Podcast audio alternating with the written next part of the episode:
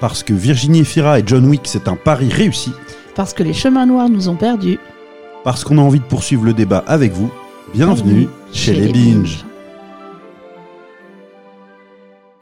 Salut Gaulois Grâce à vous, nous sommes sauvés. Qu'est-ce qui se passe ici? Oh, trop pas rien. Deux jeunes gens, deux cons Non. Deux chevaliers, peu expérimentés, deux cons. Pour le cinéma, monsieur Leblanc, pour le grand écran. Pas pour la petite lucarne. Le vieux fusil Philippe Leray Bon film. Le grand professionnel qui a du caca dans les yeux, je me marre.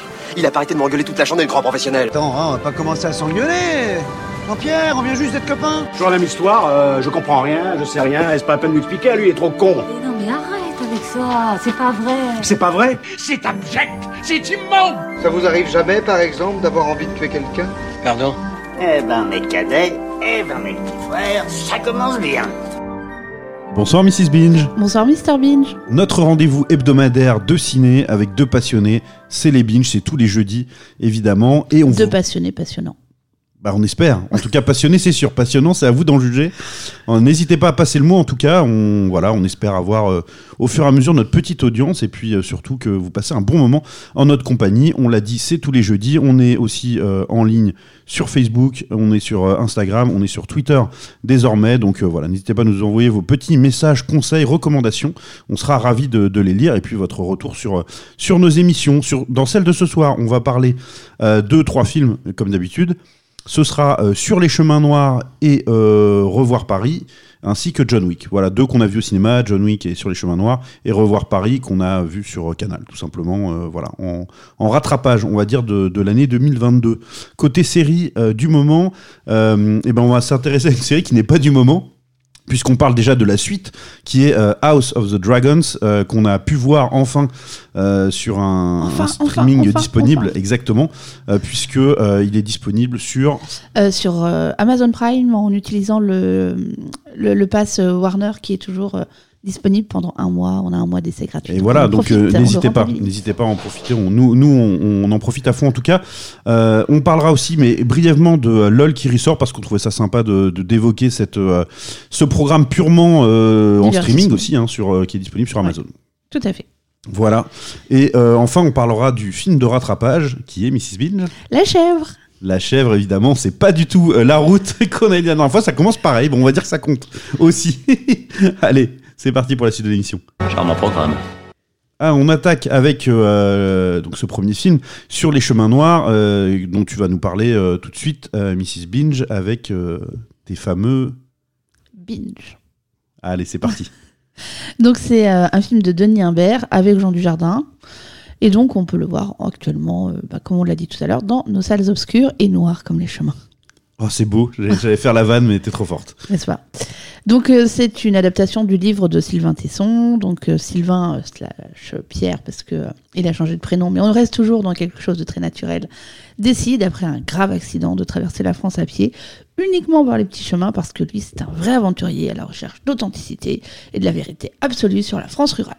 Me, voilà. me trompe ou, euh, ou, ou- ou songe un peu d'ironie dans cette euh, présentation de ce film. Alors de l'ironie, je ne sais pas. euh, le film est beau, les paysages sont beaux, la France est belle. Mais bon, ça on le savait déjà, on n'avait pas besoin de Sylvain Tesson ni de Denis Imbert pour nous le dire. Et euh, Une fois qu'on a arrêté de voir les chaussures de, euh, les de- chaussures de et les marche, cailloux de- qui roulent, les cailloux, ouais. voilà. Bah, je crois qu'on a tout dit du film. hein. La France est belle. Non, alors. non, non, il y a plein de choses à dire quand même, euh, néanmoins. Oui, alors euh, par contre, j'ai dit tout ce que j'avais de positif à dire. hein. La France est belle. Et, et est-ce qu'elle est bien filmée encore? C'est pas trop mal. Bon. C'est pas trop mal, mais euh, C'est un peu terne, non? Je trouve que les, c'est les terne. couleurs sont. ouais. euh, Je sais pas, on nous présente quelqu'un euh, qui, euh, qui a visiblement adore la nature et s'y sent très bien, et j'ai pas forcément ressenti ça euh, dans le film. Est-ce que euh, tu. euh, quel rapport t'avais déjà au départ avec euh, euh, Sylvain Tesson, éventuellement ses livres, éventuellement. Alors je moi, crois qu'il y a eu rien- un film tiré Oui, La de. Panthère des Neiges. Voilà, ça, c'est un docu, en l'occurrence, Ouais. je pense. Bah, là, on est.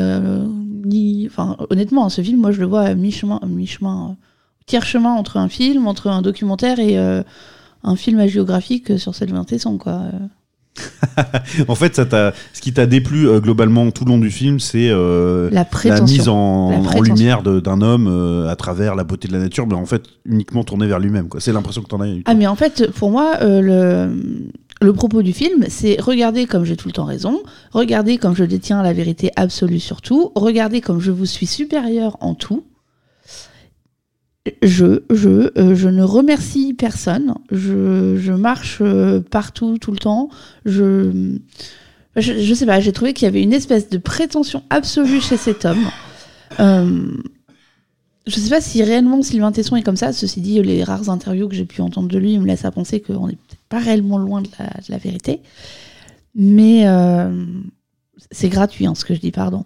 Mais Ah, tu peux ne pas euh, avoir apprécié le personnage ou ce qu'il a pu en, Eh en ben, raconter, pas- ou l'homme tout simplement. j'ai été énervée tout le long du film par la prétention, par l'impression de tout savoir mieux que tout le monde, de donner son avis sur tout. Euh, alors après, c'est mon côté un peu petite euh, campagnarde euh, du fin fond du Berry, mais j'ai du mal à entendre qu'un Parisien qui, au travers des flashbacks qu'on qu'on nous qu'on voit tout au long du film est présenté quand même comme un petit bobo parisien euh, qui fait la fête, euh, machin et tout. Alors je suis d'accord, hein, c'est aussi un aventurier, mais quand Oui, j'ai eu peur que tu omettes quand même qu'il il s'est quand même mis dans des conditions extrêmement euh, complexes, précaires, compliquées, Ouais, mais dans il fait des pas environnements preuve non plus difficiles. très grande intelligence. Enfin, son Ah, ça n'a rien à voir avec l'intelligence, je pense. Non, mais je suis bien d'accord, mais il donne l'impression de tout savoir mieux que tout le monde. Enfin, c'est quand même aussi le roi des. Hein Bref.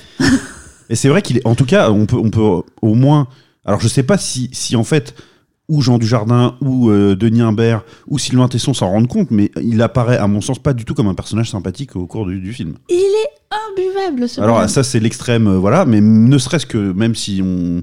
On a moins de, de véhémence à son encontre au départ. Il est, il- je sais pas, moi je l'ai pas trouvé particulièrement sympathique. Alors que euh, mon postulat de départ, c'est que moi j'ach- j'achète. C'est-à-dire, j'aime ses mots, j'aime sa, sa façon de parler de la nature et, euh, et, et de, de cette forme de, euh, de, de spiritualité, on pourrait dire, qui- qu'il entretient avec elle et de combien elle permet de faire face à soi-même et de, et de tout un tas de choses. Moi, j'aime, moi, j'aime, j'aime les mots, j'aime les beaux mots et j'aime les siens en soi. Et, et j'étais plutôt preneur de, de cette, euh, ce, ce- ce voyage en perdition un peu et, et- et ce, euh, cette découverte de la diagonale du vide et tout. Moi, je suis preneur vraiment du concept de départ, enfin de l'idée de, de ce qu'il a Oui. lui-même entrepris. Je trouve ça hyper brillant. Mais effectivement, à l'arrivée, ça donne un film où les personnages secondaires sont uniquement là pour venir euh, montrer à quel point il est exceptionnel et qu'il éclaire la vie des gens qu'il rencontre. personnes qu'il rencontre. En plus, honnêtement, alors, euh, bah, c'est tiré de son livre, c'est tiré de son expérience personnelle. À quel point on est face à des, pers- des personnages, à quel point on est face à des gens réels. Moi, j'ai quand même eu énormément de mal avec ces interactions avec les, les autres personnes, à les trouver un peu euh, sincères euh, et Mais a fait, une forme de les- réalité, je tout, sais pas. tout le monde, tout n'est qu'un faire-valoir pour mettre en avant euh, Pierre. Tout n'est que faire-valoir. Bah, clairement, Sylvain Tesson, parce que Pierre, on s'en fiche bah, de Pierre, en je- fait. On, je- je- on ne le connaît pas, on ne le connaîtra jamais. J'ai euh, justement dit Pierre parce que j'ai quand même le, le petit espoir que Sylvain Tesson ne soit pas aussi prétentieux que ça, sinon euh, c'est une personne effroyable. Bah, euh, alors après, horrible, je sais pas. Moi, je, moi je, trouve souvent quand même pertinent, intéressant et euh, effectivement érudit, effectivement le sachant, etc. Je pense qu'il a quand même été démonté avant même, euh, avant le film a été démonté avant même qu'il soit fait entre guillemets et vu. Et, euh, et, ses écrits aussi parce que euh, bah, Tesson c'est le fils mais c'est aussi le père. C'est quand même voilà un- quelqu'un qui, qui, qui est assez connu, qu'un- qui intervient souvent comme représentant un peu une sorte de, de droite, un peu moraliste, mais avec beaucoup d'humour et de et voilà, c'est un, personnage aussi, euh, son père Philippe Tesson du coup, euh, qui, euh, qui qui est comme une ombre un peu derrière lui. Et moi j'ai beaucoup entendu de politisation de ce film. Est-ce que toi tu as ressenti cet aspect-là dans le film? C'est-à-dire que là on parle de sa mise en avant de lui. en gros, tout est prétexte, sous prétexte d'humilité et de sa démarche de, en fait, de le, de le mettre au, au- enfin, en tout cas, au pinacle, en tout cas, de, de le mettre en pleine lumière. Est-ce que tu as ressenti le côté, toi, euh, politique, voire euh, prosélytisme religieux, comme j'ai pu entendre Moi, je l'ai pas senti comme ça. Alors, prosélytisme religieux, non. Après, il y a quand même euh, une certaine forme de rejet. en tout cas, il, dé- il dénonce ce qu'il considère comme une avant, enfin comme une comment dire. Il dénonce euh, les, les avancées. euh, Babylone, quoi. ouais, c'est ça. Il, il dénonce, euh, par exemple, l'utilisation d'Internet, euh, la fibre, tout ça, la 5G. euh. voilà, c'est des sujets qui sont abordés par point dans le film. Et après, C'est un peu le bon sens paysan face à le- l'horrible. non mais c'est le bon sens du- c'est le bon sens paysan mais en fait je trouve ça extrêmement condescendant parce que on nous présente le progrès comme forcément néfaste et euh, je, je pense honnêtement que c'est condescendant et faux de penser que euh, même euh, le euh, paysan de 80 ans au fin fond euh, de euh, je crois que c'est l'Aubrac ou la Creuse n'est pas capable de se rendre compte que euh, ben, certaines avancées sont quand même importantes oui, c'est même la vision de. Parce qu'en gros, il invite quand même à aller plus se tourner vers la nature, à aller découvrir ces, euh, ces endroits un peu perdus ou oubliés, en tout cas de Oui, la alors, France. euh, non, les découvrir. Il invite à aller les découvrir, mais que si c'est lui qui y va. Non, mais il c'est- faut pas qu'il y ait de tourisme de masse parce que c'est nul, parce que. machin. Oui, oui, puis c'est ce que j'allais dire, c'est que les, les, les, les Parisiens comme lui, parce qu'effectivement c'est un aventurier, mais c'est aussi un Parisien, un mondain, euh, qui, qui voudrait faire cette démarche, en fait, ils sont complètement caricaturés euh, dedans. euh, voilà, c'est Ah, des bobos, ils pensent que tout de suite à, la, à avoir un beau débit internet et le reste n'est pas intéressant. Mais avoir, avoir un très bon débit internet, je suis désolé, mais c'est pouvoir accès à la- à avoir accès à la culture de partout, c'est pouvoir communiquer de partout. Je vois pas à quel moment c'est pouvoir- anti Voilà. tout quoi, anti nature, anti. C'est une forme de connexion qui est différente, mais voilà. C'est ça, et puis euh, c'est mettre en opposition euh, forcément les gens qui euh, vont utiliser la 5G ou, ou les, hautes co- les connexions au débit qu'on nous présente dans le film, contre, bah, contre les gens qui, qui ont le bon sens, qui ont la vérité. Quoi. Parce qu'en plus, on va, enfin, à, à une époque, Sylvain Tesson, euh, à l'époque des grands aventuriers justement euh, d'antan, euh, il n'aurait pas eu de- de- d'internet, de, réseaux sociaux pour aussi promouvoir ses, écrits, ça, pour se être mis en avant. Bah non, mais c'est ouais, voilà, il y a une forme de recul qui n'existe pas là-dessus. C'est ça, il n'y a pas l'honnêteté de le dire. Mais en tout cas, moi j'aime ces mots, je trouve ça dommage. Ça, ça fonctionne un peu moyen le côté voix off, euh, à- à- à- alors bah, que ça aurait pu être très beau, mais Je, je trouve ça extrêmement dommage parce que les, je pense que écrit, tu vois, on les aurait eu en, incrust- en incrustation euh, ou en filigrane, je sais pas, on les aurait pas entendus dit avec tant de, ouais, ça contribue à- au côté empoulé et très, euh, ouais, ouais, très prétentieux du tout quoi. totalement. pour un, pour un film qui est finalement un peu vain alors que son ambition était immense, enfin l'ambition de la personne euh, dont on raconte l'histoire. Donc euh, voilà, en tout cas c'était notre avis euh, au binge sur ce, ce film. Euh, une petite conclusion peut-être Mrs Binge avant qu'on passe à la suite? Juste une dernière chose, les paysages sont beaux, c'est toujours sympa de voir des petits clins d'œil sur la géographie des lieux qu'on connaît, parce que voilà, nous on est dans le centre de la France, donc il y a des, des noms connus qui apparaissent et on est toujours ah ça je connais, on est content. Et puis un truc que j'ai trouvé intéressant par contre, c'est alors intéressant, c'est pas non plus la révélation de l'année, hein, ce que je vais vous dire, mais euh, il commence la partie de son de son périple par la partie la plus dure, le moment où il est le plus amoché. Donc on voit qu'il remonte la France, qu'il remonte, euh, que, que sa santé remonte, qu'il reprend des forces. Et au fur et à mesure qu'il va mieux, le chemin est de plus en plus facile et c'est bien appuyé parce que le chemin est de plus en plus plat aussi. Ah ouais, intéressant. Moi je trouve qu'il a des rechutes quand même. euh. Oui, alors, euh, Mais bon. oui, mais oui, mais c'est un héros, alors il s'en sort toujours. Mais en tout cas, la démarche, voilà, le film après, euh, en tant qu'œuvre artistique, ne restera pas dans les annales, à mon avis, mais la démarche était, euh, était intéressante euh, à l'origine. Est-ce qu'on passerait pas à la suite, Mrs Binge? Si, s'il te plaît. Alors, avec un, un, un pinge, euh, bien sûr, sur Revoir Paris, film d'Alice Vinocourt, je crois, qui a rencontré un certain succès, et Oui. mérité peut-être. Tout à fait. Avec Virginie Fira, Benoît Maginel.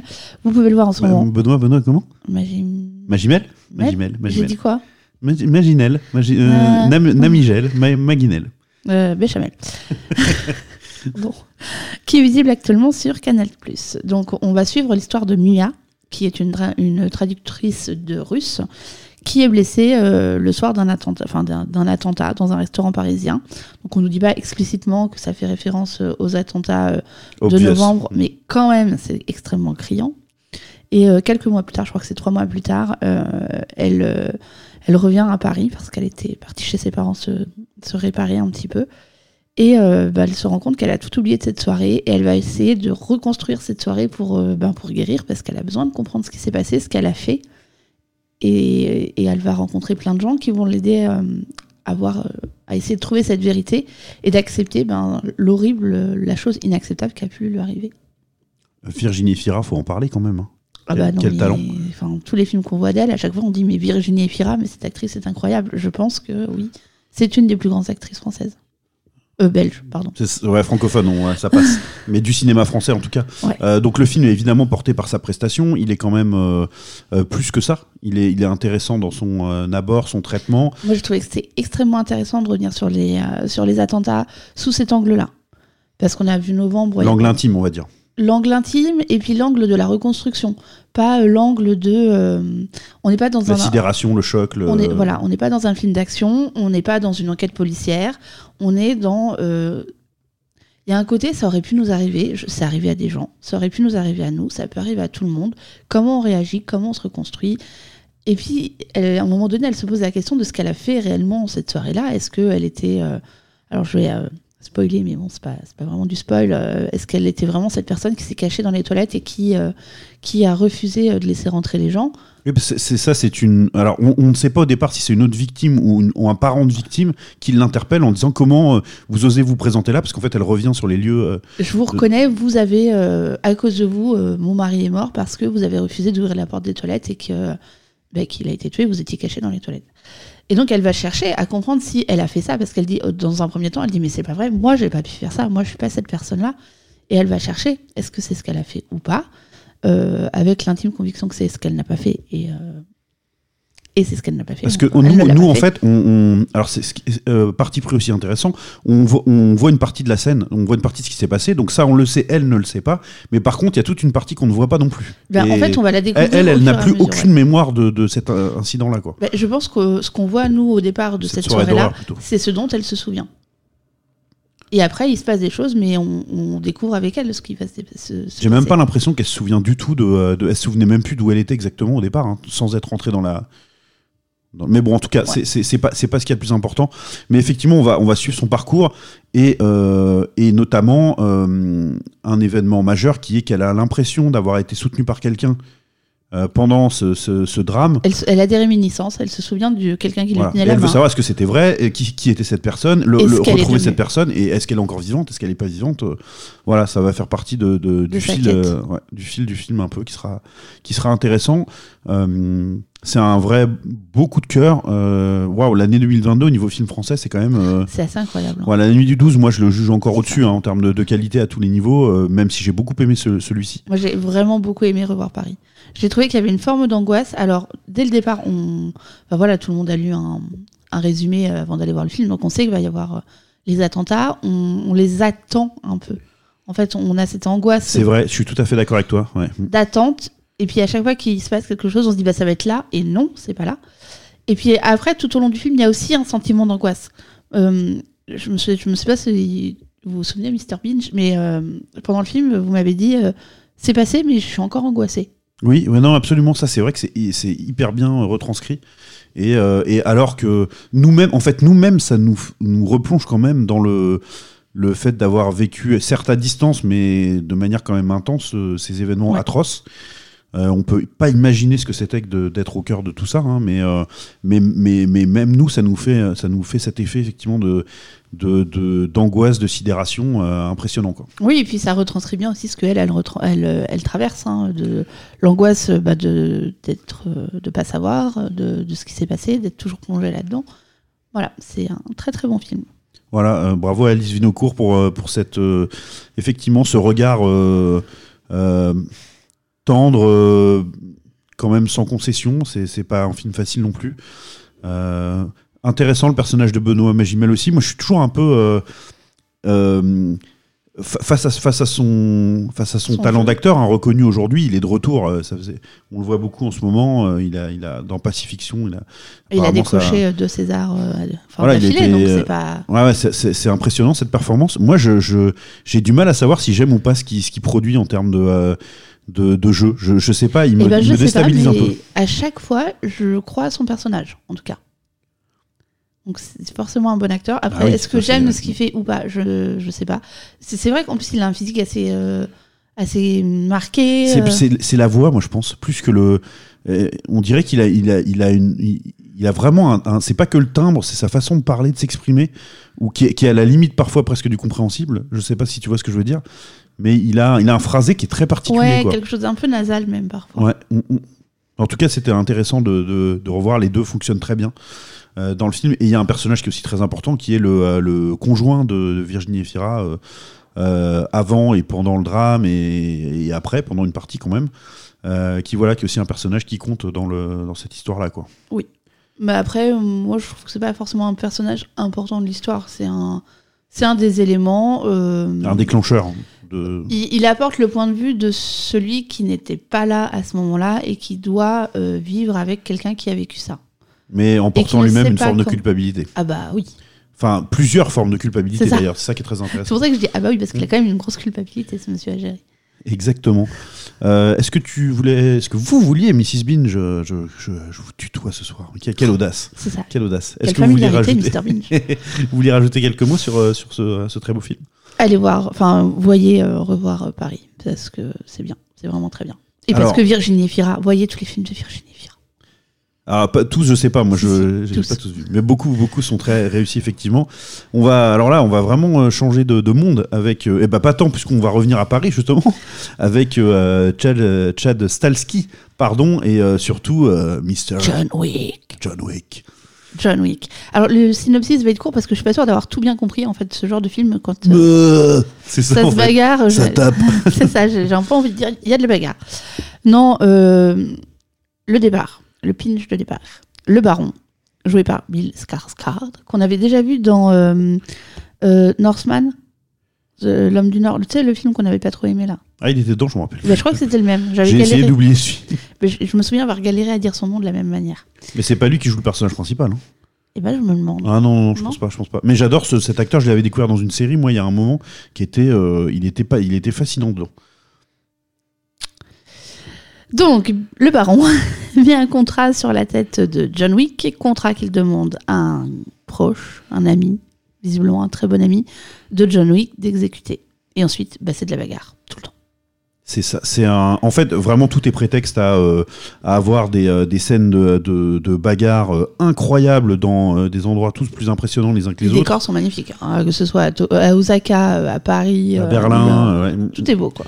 C'est c'est voilà, c'est trois heures d'action, enfin de, de grandes grandes scènes d'action, mais mémorables. hein, vraiment, il y a, il y a une, une scène en boîte de nuit qui est folle. Il y a une scène qui est peut-être encore plus marquante à mes yeux, avec un passage de la caméra en vue du dessus et, euh, et des, et des armes incroyables en plus, euh, qui, qui est totalement totalement folle dans une. le passage, euh, enfin les bagarres à Berlin, j'ai trouvé ça incroyable. Avec la foule, avec, j'ai trouvé ça incroyable. C'est euh, c'est- une claque énorme au niveau euh, pur film d'action. Voilà, euh, on pose un peu son cerveau de côté. hein. L'histoire, clairement, on s'en fiche. On s'en parlait avant. Tu essayais de me. Ben moi, par exemple, il nous parle d'une organisation qui s'appelle La Table, avec qui- ont des, il y a des espèces d'hôtels consacrés et tout. J'ai rien compris à ça. Clairement, euh, C'est pas, c'est pas hyper intéressant, euh, je pense. Euh, de toute façon, c'est un prétexte, à, à- à- à de l'action, mais à quelle action, quoi? Que- le- Alors, c'est un film, c'est intéressant de le savoir, qui est donc été réalisé par un ancien euh, cascadeur euh, qui gérait les cascades pour les films, etc. Et on sent que la maîtrise est incroyable à, à ce niveau-là.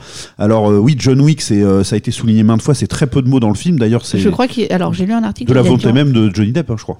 380 mots dans le film. Ouais, non, c'est pas Johnny Depp, c'est pas Keanu Reeves? Oh, Keanu Reeves. Ah, pour une fois que c'est Oh pas moi qui me suis Quelle honte. Non, non, mais oui, euh, je sais pas pourquoi j'ai. Apparaître brun, il y a pas, c'est quand même pas du tout les mêmes personnes.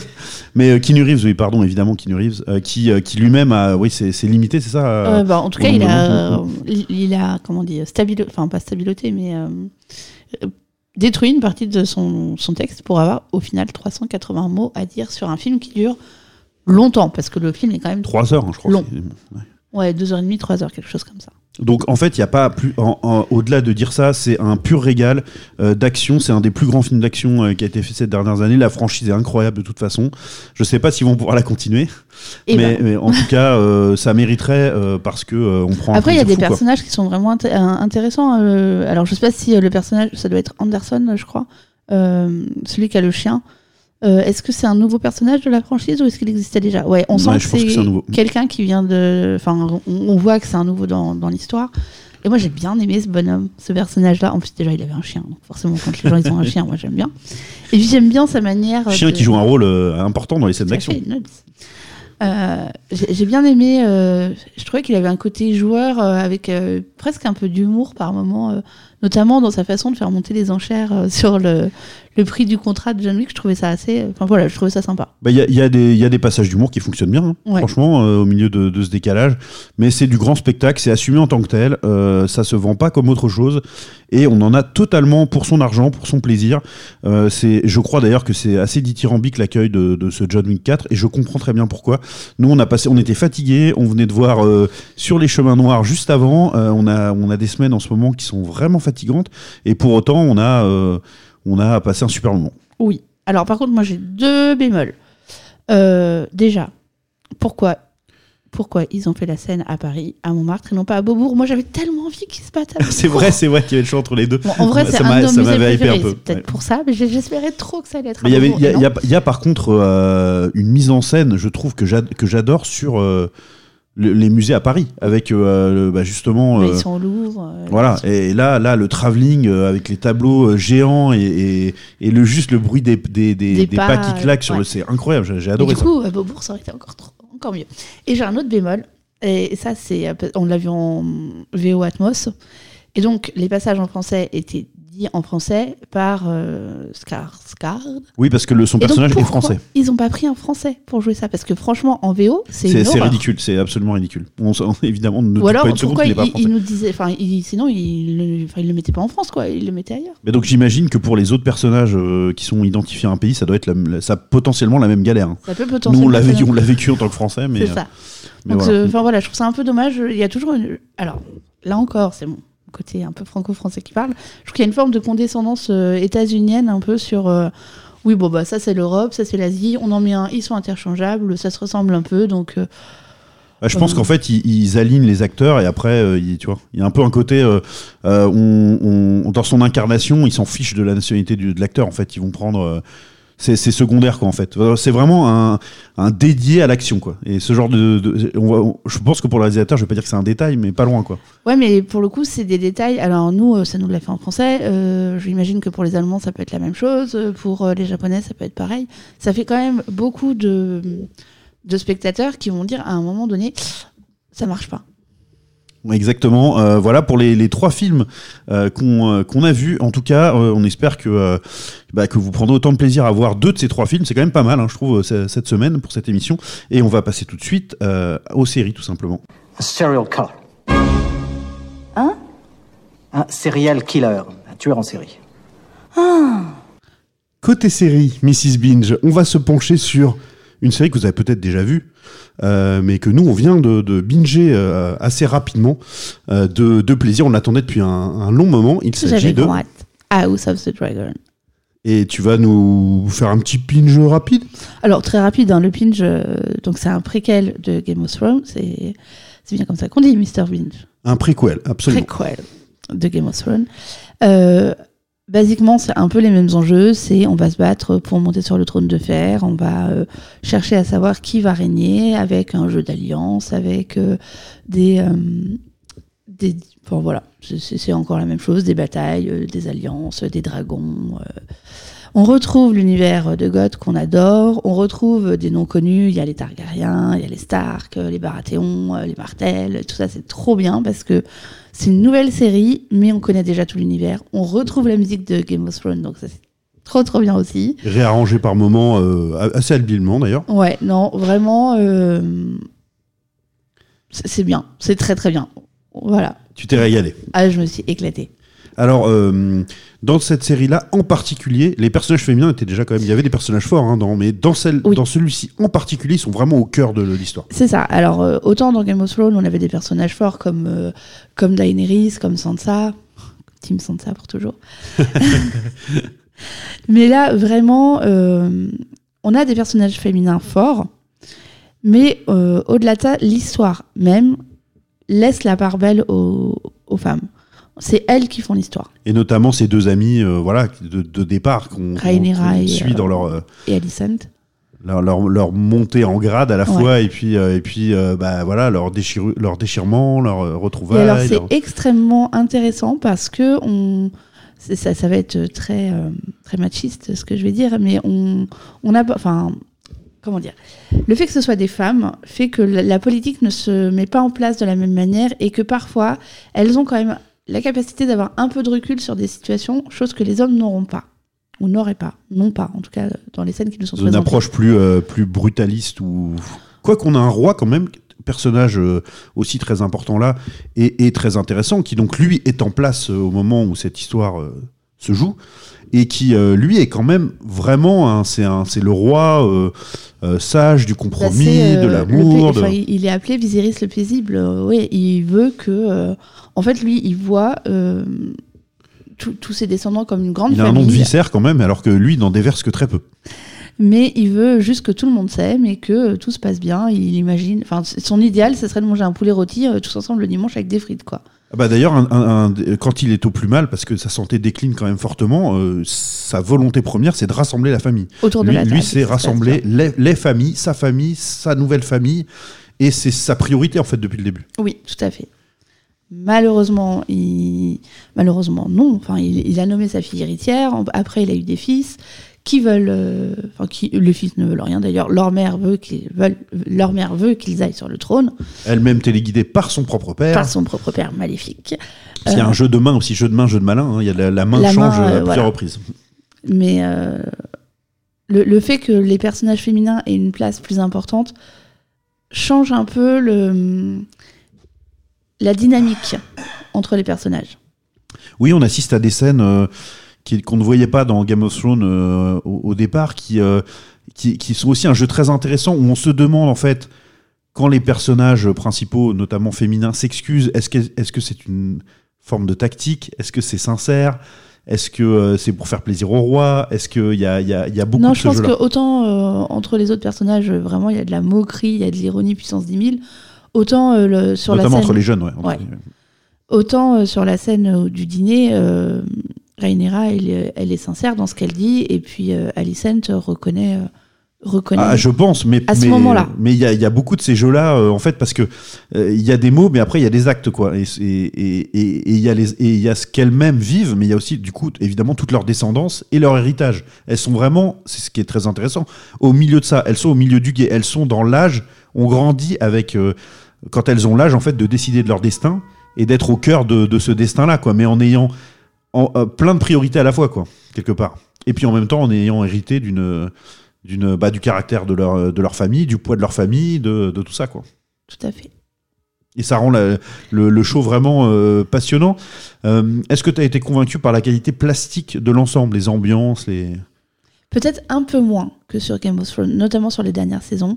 Euh, les dragons, à une ou deux reprises, je me dis quand même, ils sont pas, pas foufou. Euh, Il y a quelques scènes où on a dit, vous êtes très d'accord avec moi, Mr. Binge, ça fait un peu fake. Oui, et, euh, et je pense que c'est notamment parce que la qualité de l'image est optimale. hein. Là, on est Alors, sur de, de c'était la votre diffusion 4K. argument, ouais. Et que et qu'on voit, hélas, et on se faisait la même réflexion pour The Last of Us, Parfois, sur certaines trop scènes. propre. où voilà, c'est compliqué de rajouter de l'user du euh, su- sur une image qui est très propre. Quand on a un peu de grain, quand même, ça passe plus facilement, quoi. Ouais. Et c'est une, une critique qu'on se fait euh, assez souvent ces derniers temps, c'est qu'une image trop belle, parfois c'est trop parfait. Et donc on sort de, du truc euh, parce que c'est trop. Oui, et puis mine de rien, on a quand même connaissance de les histoires de fond vert, de fond bleu, de tournage on- sur des et, et du coup, On les cherche un peu parfois. bah le Enfin, numérique aller- peut nous agresser, ouais. quoi. Sans aller jusqu'à dire qu'on les cherche, on les perçoit et on, on n'accorde pas le crédit, euh, le doute en tout cas. Oui, euh, absolument. Et en plus, il y a cette, euh, euh, cette particularité, évidemment, quand on est sur le numérique, les mouvements de caméra peuvent faire à peu près n'importe quoi. Enfin, je veux on a une grande liberté, mais parfois user un peu trop, et du coup, ça casse la réalité, puisque inconsciemment, on sait que ça aurait pas été possible de. euh, je sais pas, avec un animal vivant ou avec de faire la même chose. Et en fait, je trouve que c'est un peu perturbant et que ça peut nous couper un peu de l'intensité d'une scène ou de, du fait de le vivre. Et là, on est au cœur de là-dedans, puisqu'on parle beaucoup de dragons.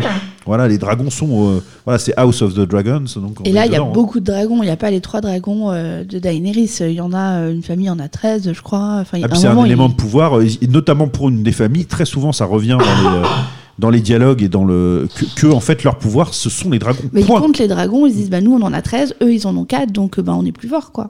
Ouais, ouais, puis c'est euh, c'est, euh, c'est pour certaines familles fondamentalement lié à leur pouvoir. Totalement. C'est, mais c'est euh, ce qui les définit en fait. hein. On, on est dragonnier. euh, ils ont leur dragon, euh, leur propre dragon qui, qui éclot à peu près au moment de leur naissance. Enfin, c'est vraiment quelque chose de. Le dragon, c'est plus. C'est plus les trois dragons exceptionnels euh, de Daenerys, c'est vraiment un, élé- un membre de la famille. Et c'est quelque chose d'extrêmement important dans l'histoire. Et oui, et notamment pour un des, personnages, un des jeunes personnages qui est un peu le souffre-douleur euh, de tous, euh, le, sa propre capacité à dompter un dragon, et pas n'importe lequel, euh, transforme complètement son Alors, il personnage, le sa dompte, vie, son mais il le vole un peu aussi, ce dragon. Oui, mais il- encore fallait-il réussir à le... Voilà, il, est quand même, il, il est Enfin, fasciné par il- les dragons depuis toujours, mais là, il, aurait pu avoir une peur quand même... euh, Ouais, mais il aurait pu ne ça. pas y aller en plein milieu de la nuit euh, alors qu'on venait d'enterrer la- l'ancienne propriétaire, quoi. Ah, c'est sûr que ça, c'est pas très habile, mais personne ne vient euh, derrière lui retirer son... Non, Son mais gain. celle qui aurait pu être l'héritière du dragon lui dit bah c'était pas le tien. Il dit bah, je l'ai pris, euh, tant pis pour toi quoi. Ouais, exactement. Et, Et, c'est... pas exact, enfin c'est la même maison mais c'est pas la même famille. Et il y a quand même, un, moi j'y vois une forme de vol quand même. hein. Ah bah c'est un acte de guerre, hein, quelque part. hein. C'est une prise de guerre, en fait, on pourrait dire ça. C'est une prise de guerre et c'est pas le seul acte de guerre que va que va avoir ce personnage avec ce dragon. Non, non, effectivement. euh, mais c'est- alors, c'est un personnage plutôt maléfique tel qu'il nous l'est présenté quand même. Oui. Mais euh, pas, pas, pas dans son début d'histoire. En fait, au début, on a, on a de la tendresse et presque de la pitié pour ce, ce gamin un peu laissé pour compte, un peu victime de, des, des Ça autres. fait le cœur trop tendre, Mr. Binge. Non, mais c'est intéressant dans la construction. Il y a, il y a- il y a toujours, c'est ce qui fait fondamentalement aussi la richesse de Game of Thrones, hein.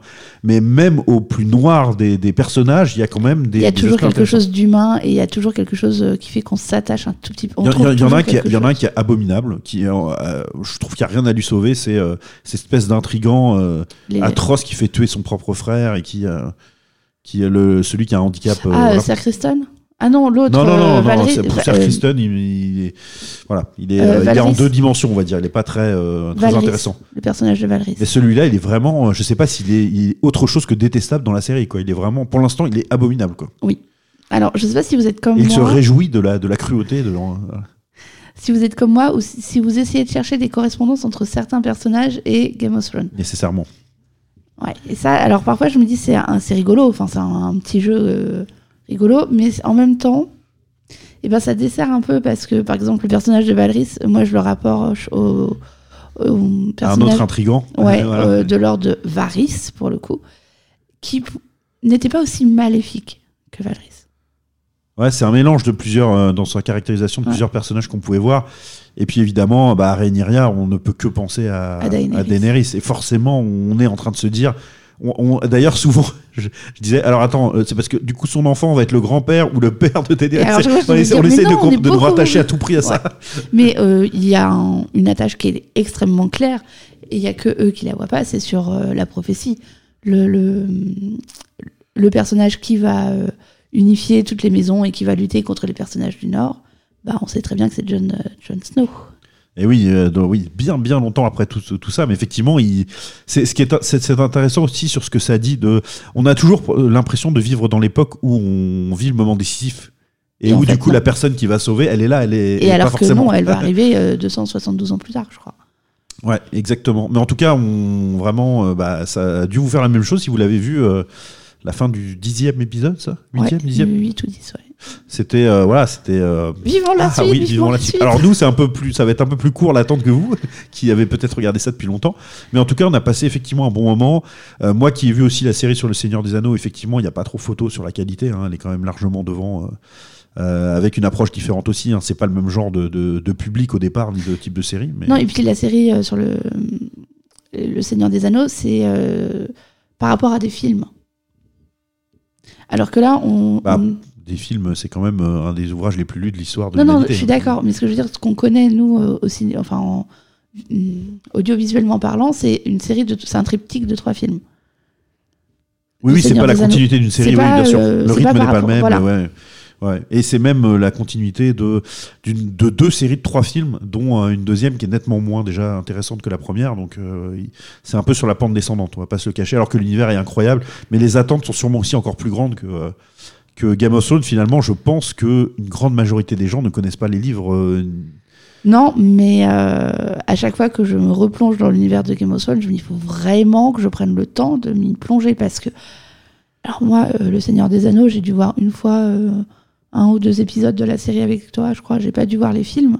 Mais j'adore Game of Thrones. Vraiment, j'adore cette série, j'adore l'univers et de retrouver ça dans House of the Dragon. Mais c'était trop bien, j'avais trop hâte.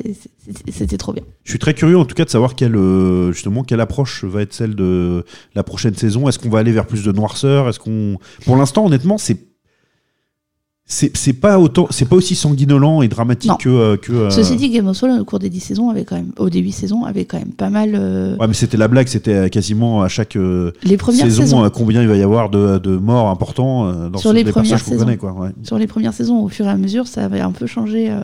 Là, même le roi, on se dit, bah attends, le roi, c'est clair, il nous montre qu'il a un truc dans le dos. Euh, le gars, il est crevé en deux, en, en Eh deux temps, trois mouvements. Eh non, il résiste, le vieillard, hein, il résiste. Et il est très important, d'ailleurs, j'adore ce personnage. Je, l'adore, c'est un de mes personnages préférés de, de la saison. Non, et puis, euh, et puis alors, euh, vous commencez à nous connaître un petit peu. Vous savez que Mrs. Binge a beaucoup de mal à reconnaître les personnages et elle était très très très fière de reconnaître euh, le prince, le prince Philippe euh, enfin le de The Crown, hein, première saison, dans, Game of Thrones, Matt euh, Matt Smith, Matt Smith, c'est ça, qui euh, qui fait un, un très bon euh, Targaryen, il n'y a pas de souci. Non, non, c'est euh, c'est une série de très bonne qualité. Voilà, qui, qui avait un héritage quand même lourd à porter. hein. Il fallait pouvoir euh, assurer la continuité et, et elle, elle- elle est faite dans l'ensemble. Tout n'est pas parfait, mais c'est quand même une, Non, ça série fonctionne bien. Ouais, ça fonctionne bien. Et on a envie de voir la suite. On a. C'est ça, et puis ça fonctionne bien parce qu'on aime cet univers et que si on a, enfin, si vous êtes penché, si vous êtes attiré par cette série, c'est que vous avez apprécié euh, les huit saisons de Game of Thrones et que vous avez qu'une hâte, c'est comme moi, c'est de retourner là, de, de retourner à Westeros. Donc, euh, donc ça fonctionne très bien. Pour les fans, ça fonctionne très très bien. Ouais, ouais, ouais, puis c'est intéressant de, de voir l'avant, euh, parce que eux, et- et eux-mêmes parlent encore d'un avant. Oui. Avec une, un temps béni qui a existé, et même le roi d'ailleurs, je, dernière euh, parenthèse pour moi, mais euh, c'est très intéressant parce qu'il dit en gros, bah on se souvient pas, euh, on se souviendra pas de moi parce qu'en gros on s'est fait chier quoi, il y a pas eu de guerre, j'ai tué personne, c'était vraiment en mode, euh, est-ce que j'ai vraiment été un bon roi si je me suis pas inscrit dans l'histoire? Et, et si je n'ai même, si je n'ai pas été moi-même confronté aux pires affres en, en- en perdant ou en gagnant, mais en tout cas en ayant vécu ces moments-là. Et ça, c'est intéressant. Mais il y a beaucoup de choses intéressantes, euh, beaucoup plus. que Ah oui, on pourrait pense. faire une émission complète de- dessus. Mais voilà, on a encore euh, quelques jour, sujets à traiter. Binge, on pourra faire une émission complète sur Game of Thrones? L'univers. allez peut-être. ouais. Comme ça, ça me donnerait une- un bon prétexte pour me réenfiler euh, tous les épisodes.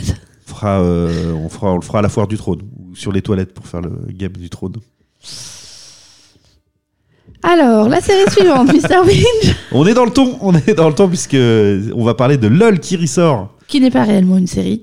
Non, c'est ça, mais sauf que c'est- diffusé que sur les plateformes et puis on avait envie d'un peu de sortir de, de nos sentiers euh, habituels série, voilà. pour vous Ben- parler d'un truc qui nous a bien plu. Ouais, c'est ça, c'est la troisième saison, de LOL qui ressort. Euh, le principe, c'est, enfin, vous le connaissez, j'imagine, euh, c'est on enferme 10, euh, 10 personnalités qui sont un peu considérées comme drôles, ou tout au moins euh, euh, qui ont euh, un charisme qui fait que voilà, ils font bien rire. De plus en plus en tout cas, parce que bon, la première saison c'était peut-être moins, moins brillant de, à ce niveau-là. Bah, en tout cas, là, il y avait, en tout cas, sur cette saison, il y avait des grands noms. All Star.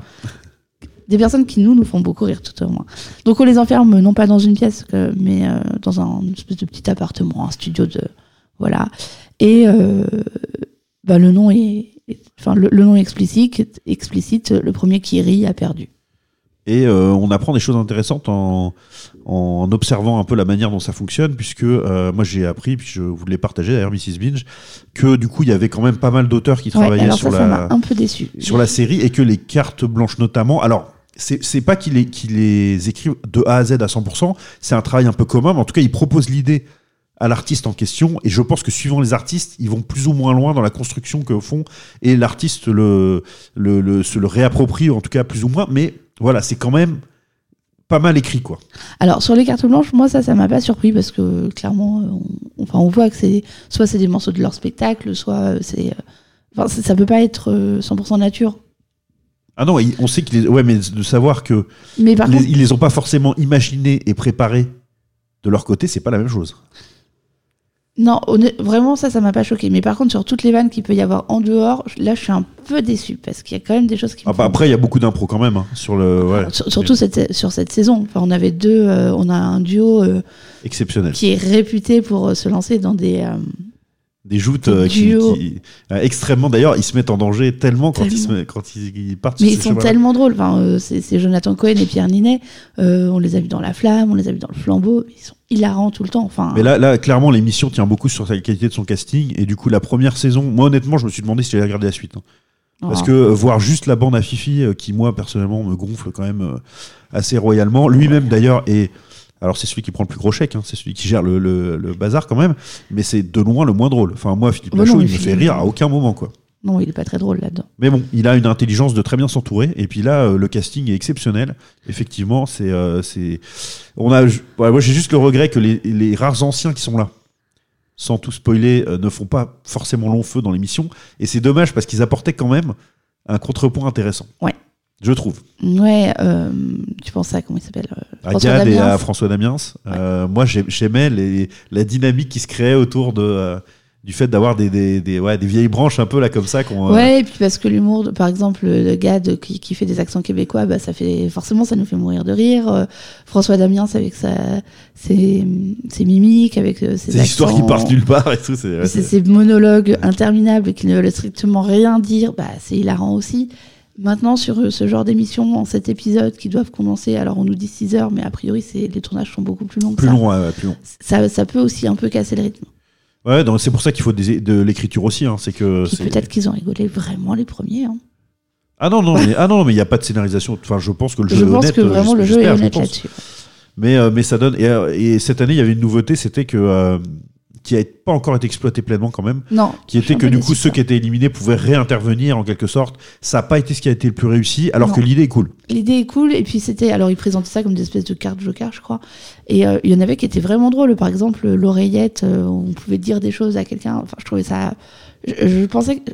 J'avais imaginé que ça allait être euh, utilisé. Je, je voyais que ça pouvait être drôle.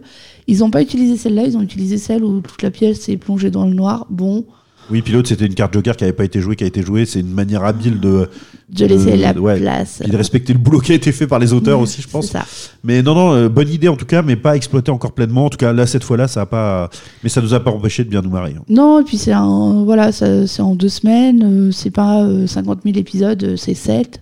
vous pouvez regarder ça avec vos enfants, alors peut-être pas les tout petits petits, mais euh, à partir de 7-8 ans, ça fonctionne très bien. hein. Euh, C'est, Ouais, euh, complètement. Euh, quel, quel est le moment qui vous a le plus plu, Miss Binge ah bah, euh, Joko qui chante à Pierre Ninet, trop mignon, le petit loup, il est là, ça me fait mourir de rire. Ah, c'est incroyable. Moi, mon moment, mon moment préféré, c'est quand Pierre Ninet joue les astronautes.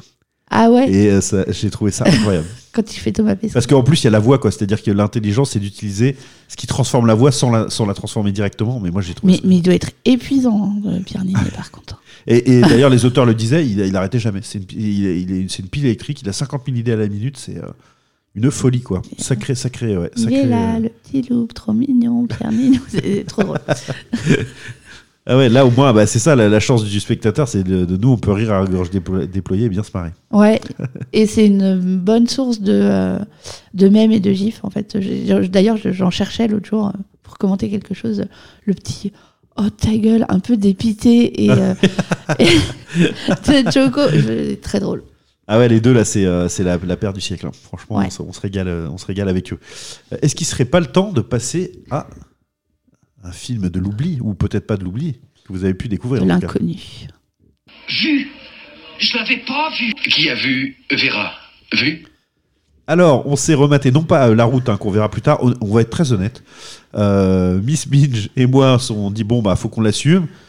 Et puis, pff, flemme. On avait envie de voir un truc plus marrant, plus souriant, plus déconnant. Et puis, vous aviez très envie de, de, de voir la chèvre qui était une référence à mes yeux depuis Donc, longtemps. voilà, je, je voulais voir la chèvre, j'avais dit, euh, j'aimerais bien un jour en rattrapage que la chèvre tombe. Et... bah, on l'a volée, en fait. Donc, la chèvre de Francis Weber euh, avec Pierre Richard et GG, notre Gérard Depardieu national. Big up. visible sur Amazon Prime. Euh, moi, je vais pas vous refaire le pitch. hein, euh. Le, pi- le pinch, pardon. euh, Et oui, euh, Pigeon. euh, je ne sais plus où j'en étais. Donc oui, euh, on envoie euh, ce duo un peu improbable avec euh, euh, Gérard Depardieu qui joue un, un détective privé et euh, Pierre Richard qui joue un comptable do- doté d'une malchance et d'une d'une comment on dit euh, malhabileté euh, pathologique à la recherche de la fille, euh, tout aussi malhabile, de, de- du patron euh, de, Pierre Richard. Et euh, donc, ils sont au Mexique et, euh, et les gags et euh, tout, tout s'enchaîne en fait. C'est très très drôle. euh, honnêtement, moi, je, je- vraiment, je le dis euh, très sincèrement et du fond du cœur, je pense que c'est une des plus grandes comédies que je n'ai jamais vues. C'est une comédie que je revois avec un plaisir infini, même si je connais les blagues par cœur. Le duo est un, pour moi un duo, mais exceptionnel entre le cet animal qui est de par Dieu, Il, est, il, il a brutal, des... puissant. euh, il a des expressions par moment, mais on sent tellement le l'espèce de désespoir, de lassitude. De... Oh, c'est pas possible. Ah, c'est magnifique parce qu'à un moment donné, même dans le film, il croit que euh, ça lui a été transmis, la malchance. Et alors là, il est au fond du trou complet. C'est magique ce duo. Euh, Pierre Richard, un des plus grands comiques pour moi euh, français depuis toujours. Il, il est, je sais pas, je le vois, je me marre. Vraiment, je sais. Il dégage un truc qui est incroyable. Et, et là, il y a des scènes. Enfin, je vais vous la- je vais laisser vous en parler un peu. Il y a quelques scènes incroyables. La scène où il se fait insulter par un gars et où il, il dit Vous voyez comment je suis fort, je garde mon calme, etc. Et Vous avez de la chance. Vous avez de la chance. Vous avez de la Parce que chance. moi je fais du karaté et je dis rien. Et vous avez de la chance. Et après, il part et dit Vous avez vu? Vous avez vu comment je l'ai dominé? C'est, euh, c'est, c'est- non, c'est, c'est franchement, c'est, c'est une pépite du début à la fin. Enfin, moi, en tout cas, pour moi, c'est ma, c'est ma merveille. Alors moi j'ai trouvé ça très drôle, notamment cette scène-là, parce que justement c'est presque de l'absurde en fait, euh, ce passage-là. Après certains gags comme les sables mouvants, bon.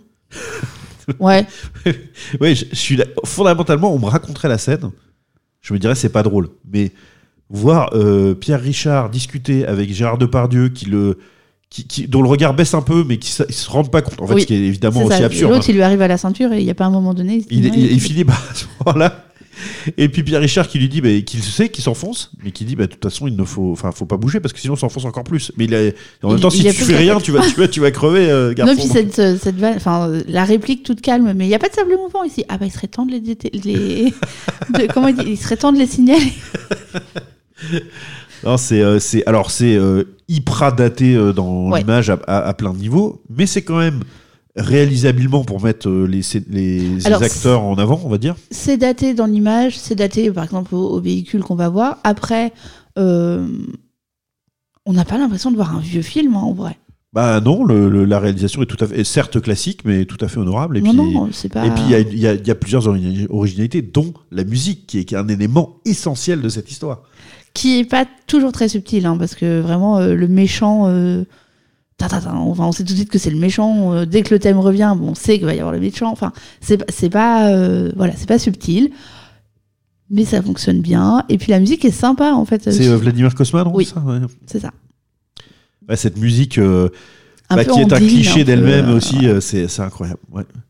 C'est incroyable et, et voilà. Et c'est la scène finale est fantastique. Elle est, elle, elle est, elle est à la fois très drôle et très, très, en même temps très euh, poétique, et voilà. Et, euh, et, et je trouve ça fa- fantastique sur ce que ça dit de euh, bah, des gens qui sont lunaires en fait. Parce qu'il y a la malchance, mais il y a le côté vraiment lunaire, quoi, de complet du personnage. Il pourrait être malchanceux, mais être euh, pas, pas être dans son monde comme ça. Mais c'est fabuleux. À un moment donné, il se, il se croit devenu grand, grand enquêteur. Oui. Mais il est persuadé, il en est persuadé, intimement persuadé. Il n'a pas du tout conscience qu'il a de la malchance. Non, et qu'on l'a pris pour un, voilà, parce qu'il c'est un idiot et que quelque non. part, parce qu'il déteste qu'on dise abruti, c'est ça? Oui. Et, et quand, quand Depardieu lui dit, il lui dit, je- je- qu'est-ce que je vous ai dit, connard ou je sais pas quoi? Non, Non, non, non, c'est pas ça. Non. Qu'est-ce que vous avez dit? Personne ne le traite d'abruti. C'est incroyable. Du début à la fin, moi cette scène euh, toute con, Non, et stupide. puis, et puis, pardon, je, je vous ai coupé, Mr. Binge. Euh, tout le temps, il dit Ah, bah, ça me rappelle euh, chez mes parents. Ah bon, pourquoi chez vos parents il y a eu le feu? Ouais, bah, un jour, j'avais ramené une bouteille de gaz. de euh, butane, ou je sais de butane, voilà. de voilà, et tout est comme ça. Ah, bah, ça me rappelle ci. Ah, bah, ça me rappelle ça. Et il n'y a pas un moment où dans sa petite tête, ça percute. Non, mais c'est ce qui, ce qui est, ce décalage est incroyable parce que il lui arrive des trucs fous et il se rend pas compte que de, de la folie du truc parce que c'est sa vie euh, tout Oui, en permanence. Il se fait enlever par un singe. D'ailleurs, ça c'est un des trucs qui me fait le plus rire. Ils Même ont juste singe, mis là. un mec dans un costume tout pété de singe Oui, mais ça marche quand qui même. agit comme un humain. Enfin, c'est c'est n'importe quoi. Ouais, c'est super drôle. Et il y a plusieurs trucs dé- euh, délirants dans cette scène. Donc déjà, le singe l'emmène, la corde casse évidemment, il s'éclate par terre, le singe. Donc euh, il, il regarde Depardieu qui lui dit bah Gars, oui, euh, bah, c'est ça, t'as pris désolé, hein. Bah, désolé, il est désolé pour le singe. Et, et et- le singe fait un petit geste avec les bras en mode. Ouais, et puis quoi, quoi? Ça c'est incroyable. Et puis euh, Pierre Richard qui dit, euh, qui dit, il est con ce singe. C'est- c'est tout, tout- tout est génial. On- Vous avez vu, il est con ce singe. Ah, c'est c'est- c'est un bonheur. Mais pour moi, c'est. Alors, du même réalisateur, c'est un peu moins drôle que le dîner de con quand même. Ah, mais c'est attends, c'est pas du tout la même époque. Non, c'est pas la même époque, pas du tout. Mais c'est. euh, voilà. Dans, dans le, je m'attendais à ce qui est peut-être plus de jeux de mots, plus de. Après, c'est une pièce de théâtre, hein, le Ouais. dîner de con, hein, qui c'est très. Enfin, je trouve que l'abord est très. Moi, je les prends pas. Et je le classe le dîner de con dans mes films les plus drôles de tous les temps, clairement. Ouais. Bah, pour moi, c'est plus drôle. Le dîner de- Enfin, c'est plus mon genre d'humour que, que ça, où c'est beaucoup sur les blagues visuelles. Bah, c'est-à-dire que le, le- la chef, c'est plus un film. C'est con ce que je vais dire, mais le, le, le dîner de con, c'est un théâtre filmé. On s'en fout, on filme des pièces. Enfin, tu vois, le, Oui, le oui. côté. Le, le- le rire ne vient pas de la mise en scène euh, du film, je trouve. Ça vient de, des interactions entre les acteurs. Mais là, de- pour le coup, tu vois, le, le fait que les, blagues, les, les gags soient un petit peu.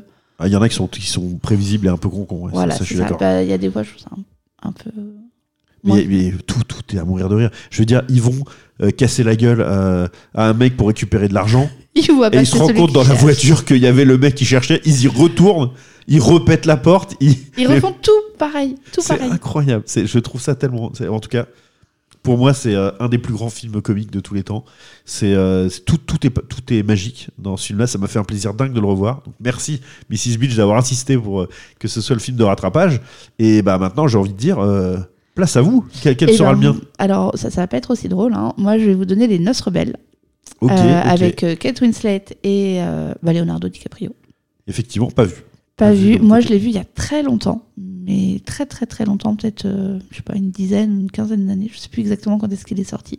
Mais j'en ai un bon souvenir. Et euh, à chaque fois qu'on est sur, euh, sur une plateforme et que je le vois passer en suggestion, je dis Ah, il est bien ce film. Donc, Et donc, je on veux voir colle si il avec est plaisir. toujours bien.